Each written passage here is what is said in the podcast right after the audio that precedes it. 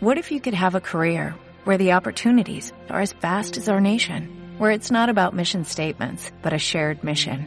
At U.S. Customs and Border Protection, we go beyond to protect more than borders, from ship to shore, air to ground, cities to local communities. CBP agents and officers are keeping people safe. Join U.S. Customs and Border Protection and go beyond for something far greater than yourself.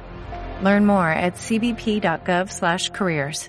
Buenos días, qué alegría estar otra vez juntos. Hoy vamos a compartir y el Señor pone a mi corazón el lugar favorito de Dios. Y al final vamos a concluir todos cuál es el lugar favorito de Dios.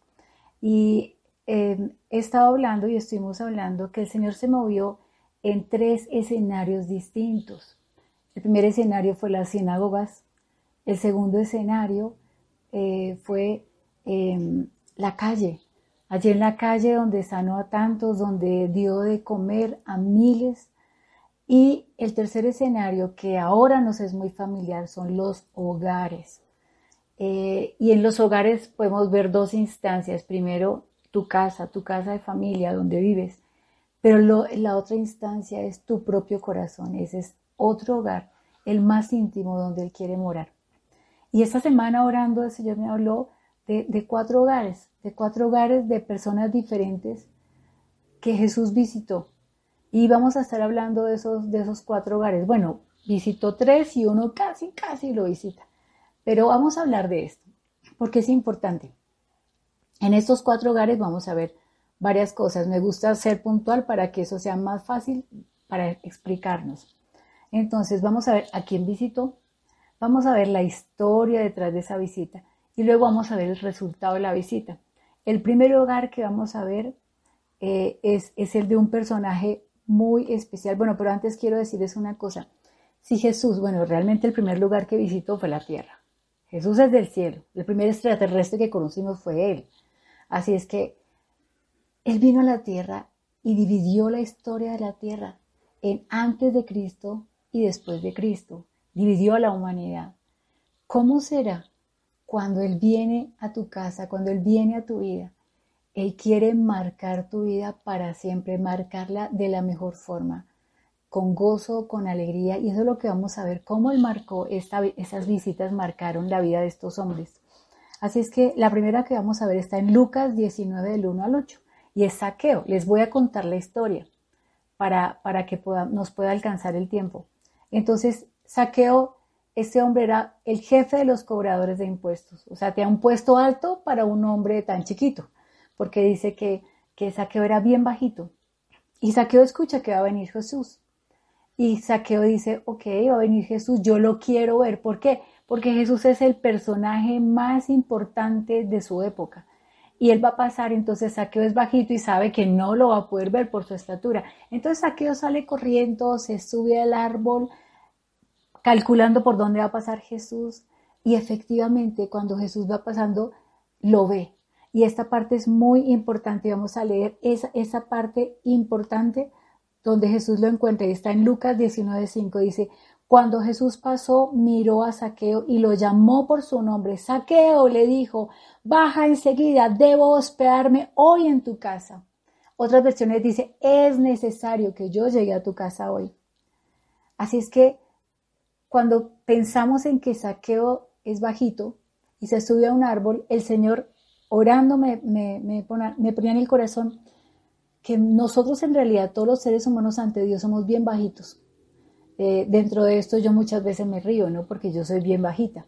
Entonces, cuando, cuando yo era niña siempre decía, bueno, cuando yo sea grande, y nunca fui grande, me quedé chiquita, soy la más chiquita de mi casa, y eso tiene sus ventajas. Pero entonces, este saqueo es bien chiquito se sube al árbol y el Espíritu Santo me dijo, los seres humanos en realidad ante Dios somos pequeños y, cada uno escoge en qué árbol se sube para ver a Jesús. Algunos se han subido en los árboles de su posición económica y piensan que lo tienen todo. Y aquí Saqueo no solamente se ha subido en un árbol, él también es un hombre que lo tiene todo. Técnicamente él no está buscando a Jesús para pedirle algo. ¿Qué otro árbol puede, árbol puede haber? El árbol de la, de la sabiduría o del entendimiento, del intelecto humano. Y, pretendemos conocer a Jesús a través de nuestro intelecto. Otra puede ser una posición social. Cada uno tiene un árbol desde donde quiere ver a Jesús. Pero aquí Jesús le está diciendo a Saqueo, Saqueo, baja. ¿Por qué tiene que bajar? Porque el primero que bajó fue Jesús. Eh, Jesús se bajó del cielo a la tierra para verte. Y ahora Jesús está diciendo, bájate para que yo entre a tu casa. Y me gusta mucho que él dice que él pasó, lo miró y lo llamó por su nombre. El Señor nos llama a cada uno de nosotros por nuestro nombre. Y esto es maravilloso. Cuando Jesús entra a su casa, en Lucas 19:8, dice que, por, un lado, Saqueo está impresionado. ¿Cómo así que me va a visitar? Los del pueblo están impresionados. ¿Va a ir donde ese pecador? Y Saqueo entonces dice, dice en Lucas 19:8, mientras tanto, Saqueo se puso de pie delante del Señor y te dijo, daré la mitad de mis riquezas a los pobres. Eso quiere decir que tenía mucho. Y si estafé a alguien, por si acaso, ¿no? Con sus impuestos le devolveré cuatro veces más. Miren, Jesús hasta ahora lo vio a visitar y qué produjo en él. Y, vamos a mirar qué produjo.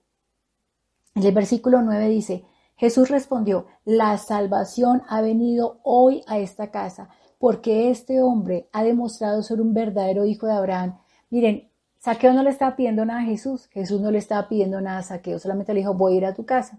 Y aquí él está diciendo, en primer lugar, voy a visitar tu casa y el solo hecho de visitar la casa produjo en él un arrepentimiento, una convicción de pecado y un deseo de restitución. Porque tú me miraste y me viste, ahora yo puedo ver quién soy y entiendo que necesito arrepentirme y necesito restituir lo que he quitado. Pero no solamente eso, Jesús le dice, y salvación llegó a tu casa. Ese día Saqueo fue salvo porque Jesús vino a su casa y Jesús viene a tu casa también para darte salvación. Esto es muy importante. Pero aparte de todo, tal vez tú no sepas, pero Saqueo recupera su identidad. ¿Por qué? Porque Saqueo, el nombre Saqueo significa uno justo. ¿Y él era justo? No, él era injusto. Pero cuando Jesús lo mira, al mirarlo Jesús y al venir a su casa, él recupera su identidad y dice, así como fue mi nombre, así voy a ser yo. Y Jesús enseguida lo alaba y dice, este es un verdadero hijo de Abraham. Mire, qué, hombre tan correcto está haciendo saqueo. ¿Les gustó esta visitación? Bueno, vamos a la segunda visitación. Entonces, Saqueo está representando un hombre de autoridad, simplemente un hombre de autoridad y de dinero. Hay otra segunda visita importante y es la visita a Jairo. Jairo era el jefe de la sinagoga. Eso lo encontramos en Marcos 5, 22 al 56. Es una porción un poco más larga. Jairo, este jefe de la sinagoga, un hombre de la ley, un hombre que había caminado en la palabra todos los días de su vida, pero tiene un problema. Su hija amada está muy enferma, está grave. Y él está diciendo, yo sé que la ley que conozco no es suficiente, la religión que conozco no es suficiente, yo necesito al mismo Jesús. Y en Marcos 5:23 dice que Jesús va a, va a bajar de la barca y Jairo va delante de él y dice, y le rogó con fervor, mi hijita se está muriendo, por favor ven y pon tus manos sobre ella para que sane y viva. ¿Qué padre no ha rogado por sus hijos? ¿Qué estaríamos dispuestos? ¿Qué estarías dispuesto tú a hacer por un hijo? Pues este Jairo dice, no importa, yo echo al, al suelo mi título de jefe en la sinagoga, no importa lo que piense, no importa el estamento religioso, cómo me va a mirar, yo lo que sé es que necesito que mi hija viva. Y es un movimiento genuino de amor. Y mientras llega con ese movimiento genuino de amor, Jesús le dice, vamos. Pero oh, justo cuando van allí, se atraviesa la mujer que tenía el problema del flujo de sangre. Y ahí pierden minutos que son vitales para la vida de la hija de Jairo. Efectivamente, cuando están allí, un hombre se acerca y le dice Jairo, mira, deja en paz al maestro. Tu hija ya murió. Ya no vale la pena que venga. Y Jesús lo voltea a mirar y le dice, no tengas temor, Jairo, ten fe. Y Jairo, yo no sé qué harías tú. Yo no sé si ante una noticia de esas hubiéramos salido corriendo y hubiéramos dejado votados, pero Jairo escucha la voz de Jesús y dice, está bien. No sé cuántos fueron, esos pasos de angustia Jairo hasta llegar a su casa, pero también meditar una cosa. Jairo se había ido a buscar al maestro. Mientras tanto su hija se ha muerto. Ustedes se imaginan el lío en el que él se mete, donde llegue a su casa y le diga a su mujer que aparte de todo no trajo a Jesús. Eso es un lío familiar. O sea, yo fui por un mandado, yo tengo que llegar con el mandado y mi mandado es traer a Jesús. Aquí está Jesús. Finalmente caminan, llegan y Jairo obtiene el milagro. Jairo y su esposa. Jesús llega allí en intimidad, ora por su hija, impone sus manos y su hija vive obtiene el milagro. Entonces, en la primera instancia hay salvación con saqueo, hay restauración, hay identidad, pero aquí en esta casa de Jairo hay un milagro, un milagro. ¿Qué tienes que hacer? Aquí dice que él solamente adoró y Jesús vino. Un milagro estamos necesitando. ¿Cuántos milagros estamos necesitando ahora con el coronavirus? Muchos milagros. ¿Cuántos enfermos hay? Yo no sé si tú has recibido la noticia de algún familiar que está enfermo. Y conozco en, esto, en, estos días personas que están verdaderamente enfermas, hijos enfermos, que, padres que están clamando por la sanidad y no solamente padres, hijos, necesita hijos por, orando por sus padres. Así es que él recibe el milagro y es el milagro ya ni siquiera la sanidad, de la resurrección, un milagro más grande. Tercer encuentro, el centurión. ¿Lo hemos escuchado? Una de esas frases que él dice es una de las frases más célebres en el cristianismo. Entonces, este eh, la historia del centurión está en Mateo 8, del 5 al 10. ¿Quién es el centurión? Es un, un oficial romano. Ese oficial romano tenía buena fama en medio de los judíos y tenía uno, era un hombre de verdad, de buen corazón. Él tenía un siervo que estaba paralítico y él le dice a Jesús, este hombre está verdaderamente atormentado, Jesús, por favor, ven y sana a mi siervo. Y Jesús le dice en Mateo 8, 7, Jesús le dijo, yo iré y lo sanaré, ya, listo, voy para allá. Fíjense cómo Jesús no rechaza a nadie. Jesús no rechazó a Saqueo, aunque la gente lo rechazaba. Jesús no rechazó al jefe de la sinagoga. Y Jesús ahora tampoco rechaza al centurión, que es un oficial romano, los mismos que más adelante lo van a aprender. Pero aquí, él dice, listo, voy. Pero de pronto el centurión se queda mirando y dice esta frase que les dije, dice, no soy digno que entres en mi casa, di la palabra y mi criado sanará. ¿Se les hace familiar? Súper familiar esta frase.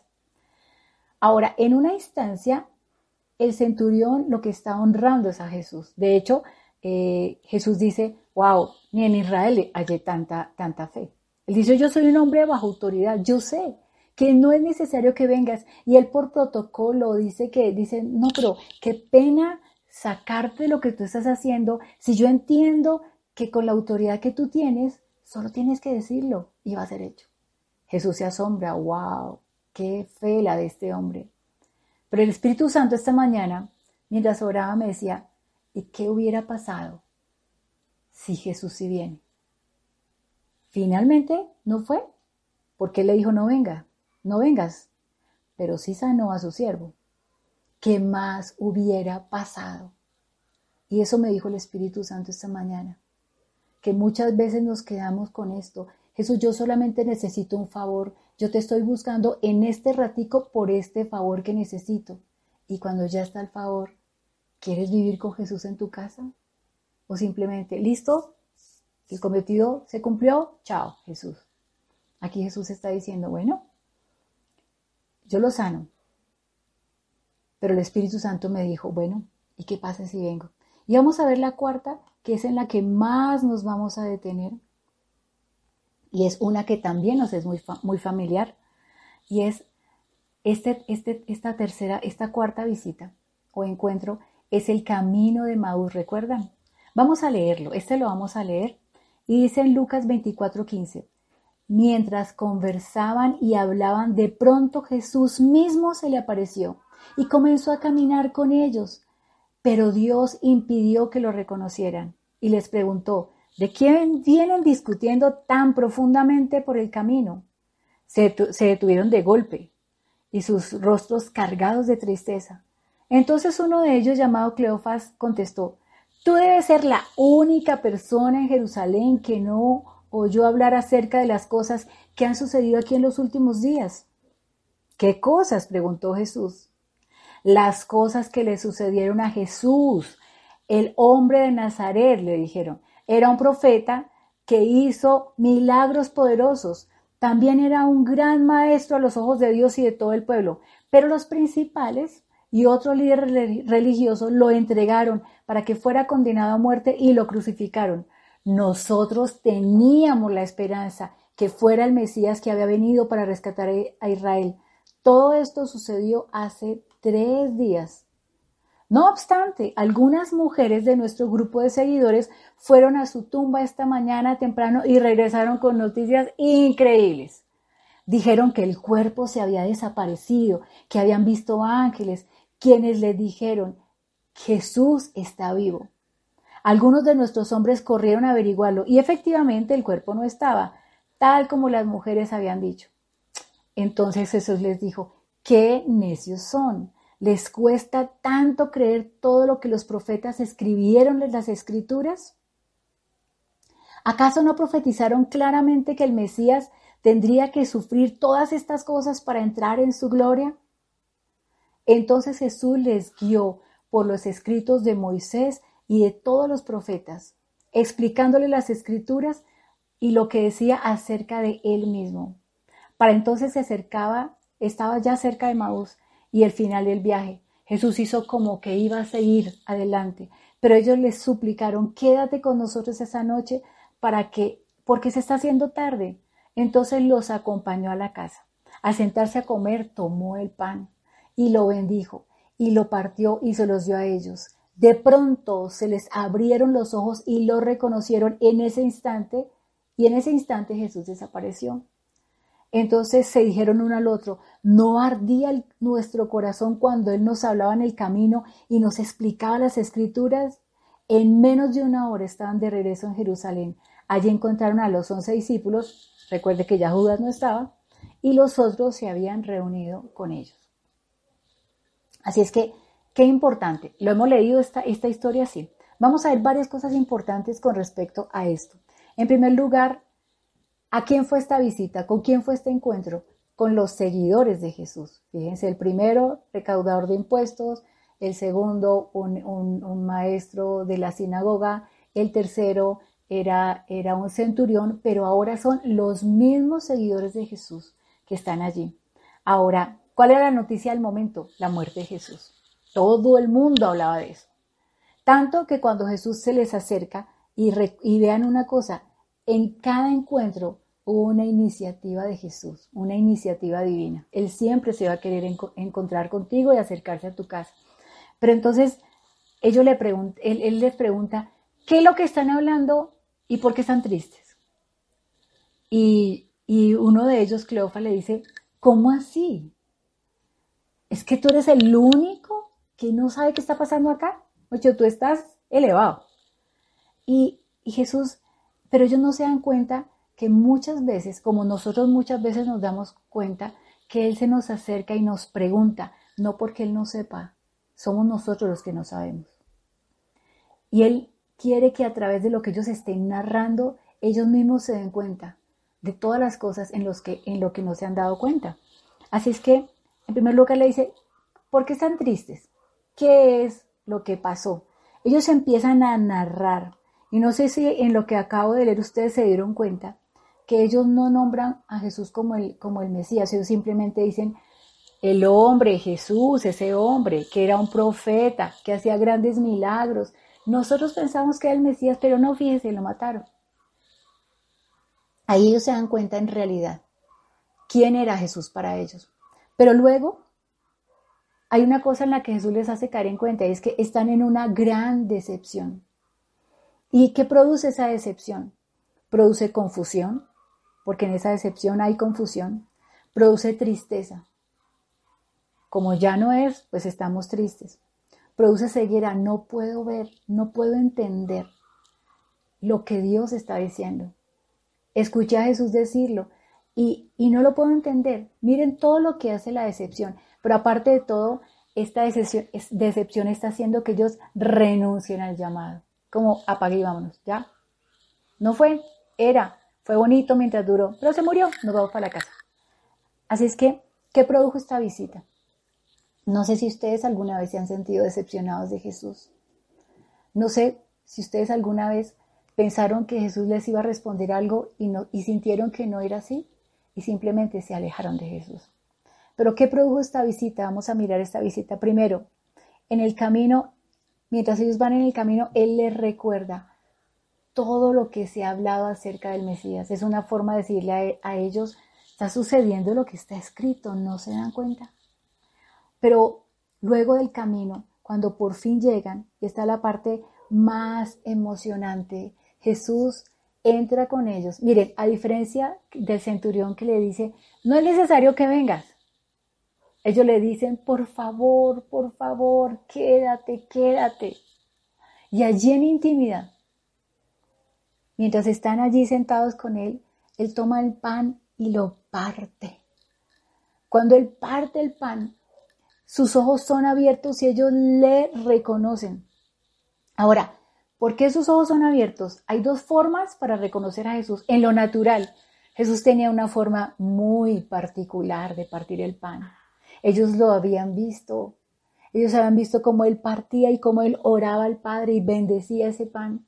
Pero luego en lo espiritual, partir el pan es cada enseñanza. Lo que estamos haciendo ahora, estamos partiendo el pan. Nadie se puede comer un pan entero. Hay que partirlo y enseñar, el estudiar la palabra es partir el pan para poder entender cada cosa que Jesús quiso decir. Ahora, en esa intimidad, cuando él parte el pan, dice que son abiertos sus ojos y lo reconocieron y también fue abierto su entendimiento. Eso significa revelación. Cuando, ahora, ¿se acuerdan que leímos que Jesús mismo no quiso que ellos lo, reconocieran? Pero aquí ya en intimidad, ellos lo pueden reconocer. ¿Saben? Algún día mientras estudié la palabra y ustedes que me conocen saben que yo les digo, cuando yo estudio la palabra me emociono tanto y llevo 40 años caminando con el Señor. Pero yo me siento a estudiar la palabra y yo solita estoy llorando a la emoción. Alguna vez mientras estaba llorando le digo yo al Señor, yo no sé si tú te ríes de mí, porque como que así sean las cosas más chiquiticas me las disfruto tanto, porque en el Señor nada es chiquitico. Pero mientras estaba ahí quebrantada le dije, yo creo que, no sé si tú te reirás, he leído tanto cada cosa y sin embargo es como si nunca lo hubiera leído, porque hay algo nuevo cada vez. Y el Señor me dijo, es porque tú insististe en que yo entrara a tu casa. Y porque tú has insistido en buscarme, Jesús me dijo, ahora yo parto el pan para ti. Cada cosa que te quebranta es porque yo estoy partiendo el pan para ti, yo mismo me estoy revelando a ti. Y esto es maravilloso esta oportunidad que nosotros tenemos ahora de, de orar, de leer, de estudiar para que Jesús parta el pan. ¿A cuánto les gusta el pan viejo? A nadie, ¿verdad? ¿Cómo les parece? Bueno, en estos días no podemos, pero ¿qué sentíamos cuando pasamos por el lado de una panadería y olía a pan recién hecho? ¿Cierto? Uno era como, casi que el dolor, el olor al pan recién hecho nos devuelve, ¿sí o no? ¿Lo recordamos? Sí, delicioso. Pues eso es el pan. Cuando tú buscas a Jesús, es como es, ese sabor de un pan recién horneado porque Jesús mismo está horneando para ti. Job dijo en, en, en Job 42.5, Jesús dijo, de oídas te había oído, pero ahora mis ojos te ven. ¿Por qué? Porque es muy distinto cuando tú has escuchado la palabra por mucho tiempo, aún de otros que la dicen como nosotros, al estar en un país creyente, hemos escuchado la palabra muchas veces. Pero es diferente cuando tú intimas, cuando Él mismo parte el pan, viene una revelación nueva, viene una condición nueva. En realidad vivimos de acuerdo a la revelación que tenemos. Cada uno vive de acuerdo a esa revelación que tiene. Luego, el ver significa ir a otro nivel. Jesús les preguntó a ellos, ¿y tuvo este encuentro? Porque quería llevarlos a, otro nivel. Jesús no se decepcionó y esto me parece hermoso. Jesús hubiera podido decir, oiga, pero estuve con ellos tanto tiempo, vieron tanto y ahora ya se fueron, o sea, ya, ya, renunciaron a mí tan fácil. Jesús no renuncia a ellos, Jesús no renuncia a ti, se va detrás, se va detrás, les, les suple todas sus dudas, les, les resuelve sus dudas, entra, les parte el pan, les muestra todas las cosas con tanto amor, con tanta paciencia, como lo hace con nosotros. Él no se ofende si tú dudas, Él no se ofende si te sientes decepcionado. Esta es una nueva oportunidad para conocerle, esta es una nueva oportunidad para redescubrir.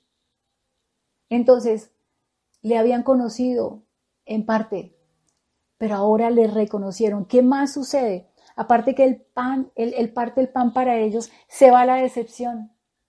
¿Por qué? Porque esa decepción había venido por confusión. Pero de un momento a otro ya todo es tan claro. De un momento a otro, y dicen unos a otros, no ardía nuestro corazón mientras Él nos hablaba. Ellos mismos están diciendo, ¿cómo es posible que no entendíamos? Esto que Él dijo, que lo iban a entregar, que lo iban a matar, eso Él ya lo dijo. ¿Cómo es posible que no hayamos podido verlo ni entenderlo? Y es curioso en lo que leímos que dice que en ese instante, cuando logran reconocerlo, Él desaparece de su vista. Y es, es, como, es como algo bien, eh, yo, yo pensaba, algo bien simpático o bien contundente. Cuando ya tú logras verlo en el espíritu, no necesitas verlo físicamente. De hecho, Jesús dice, bienaventurados los que creyeron sin verme, los que sin ver creyeron. Bienaventurados somos tú y yo, no lo hemos visto físicamente, no somos de la generación que lo vio caminar en la tierra, pero creemos en él y en esto somos bienaventurados. Entonces estos ya no lo vieron físicamente porque ya lo habían visto en el espíritu. ¿Qué más produce? Entonces se va la decepción, se va la confusión, se va la ceguera, se va la incredulidad, se va la tristeza. Y ellos al reconocerlo y entender, es decir, recibir una nueva revelación, de quién es Jesús, regresan a Jerusalén. Esa es otra de las, de las características, de los resultados. ¿Qué es regresar a Jerusalén? Es regresar al propósito, es regresar al llamado original.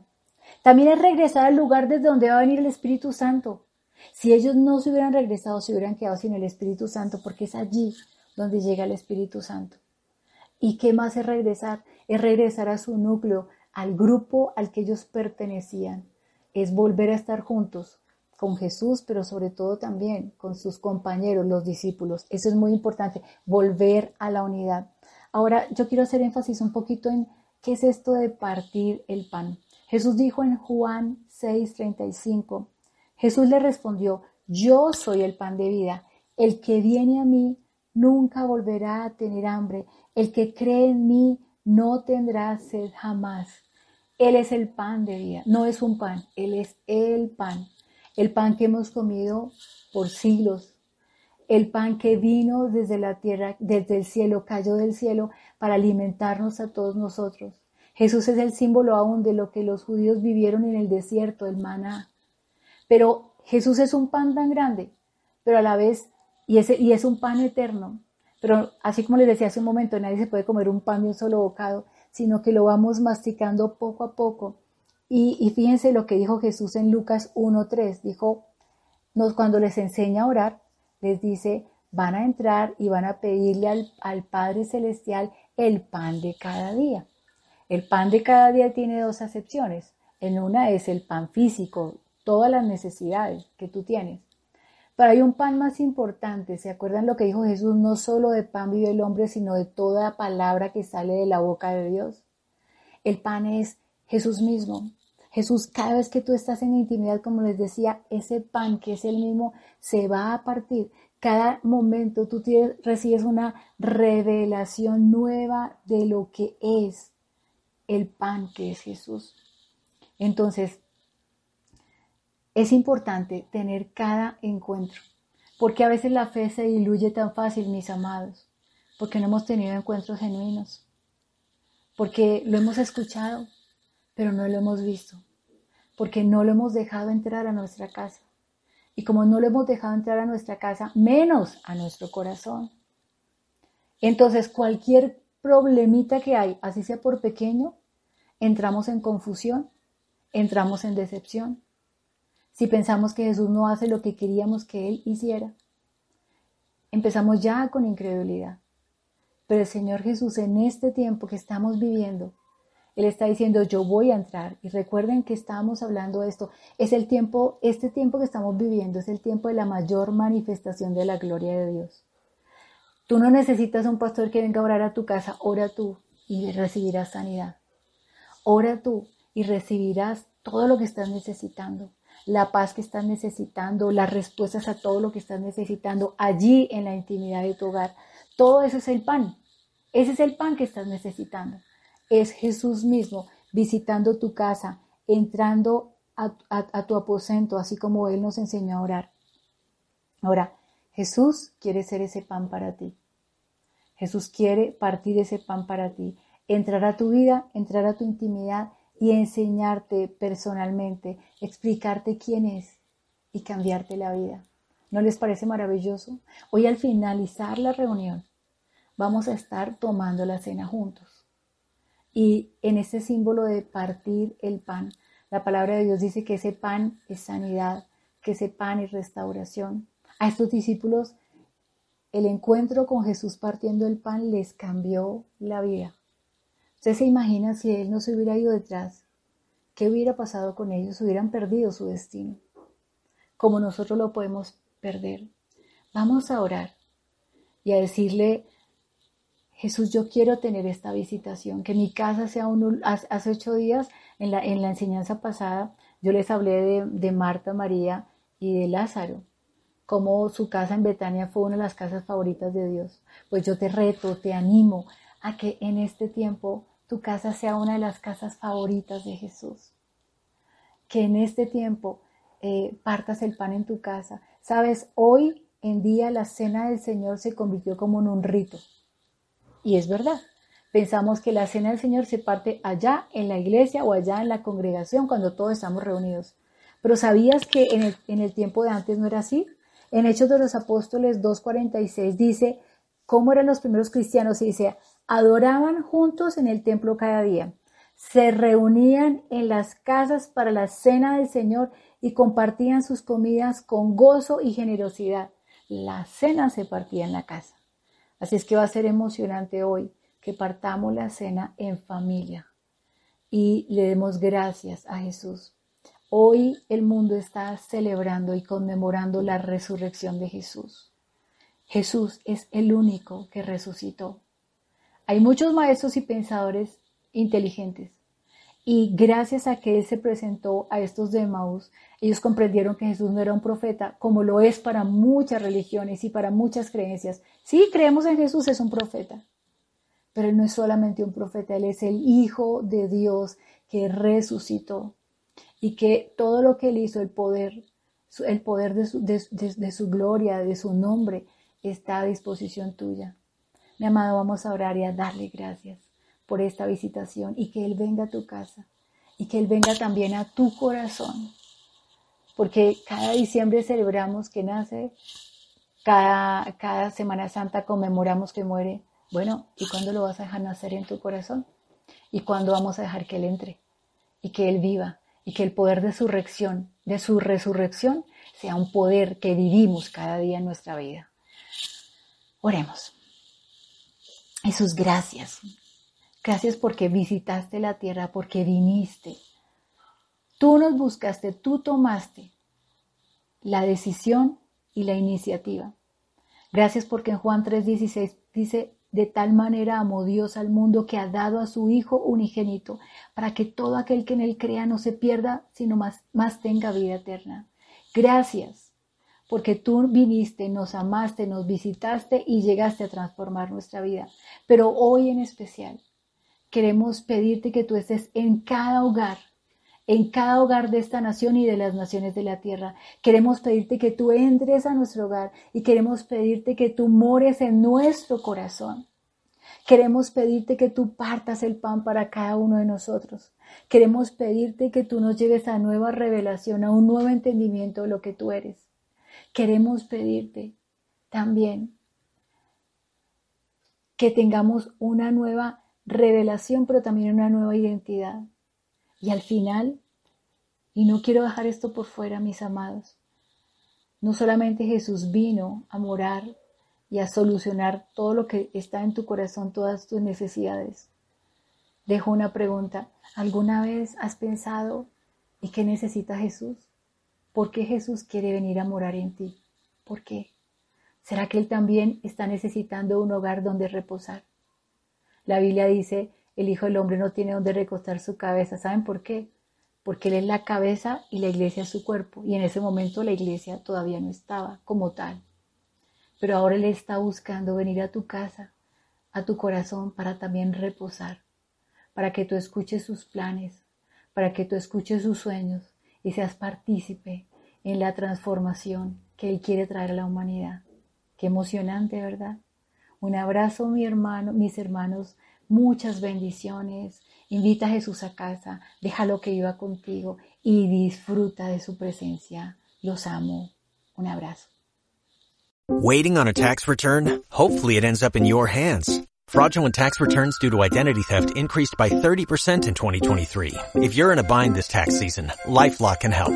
Our US-based restoration specialists are experts dedicated to helping solve your identity theft issues. And all LifeLock plans are backed by the Million Dollar Protection Package. So we'll reimburse you up to the limits of your plan if you lose money due to identity theft.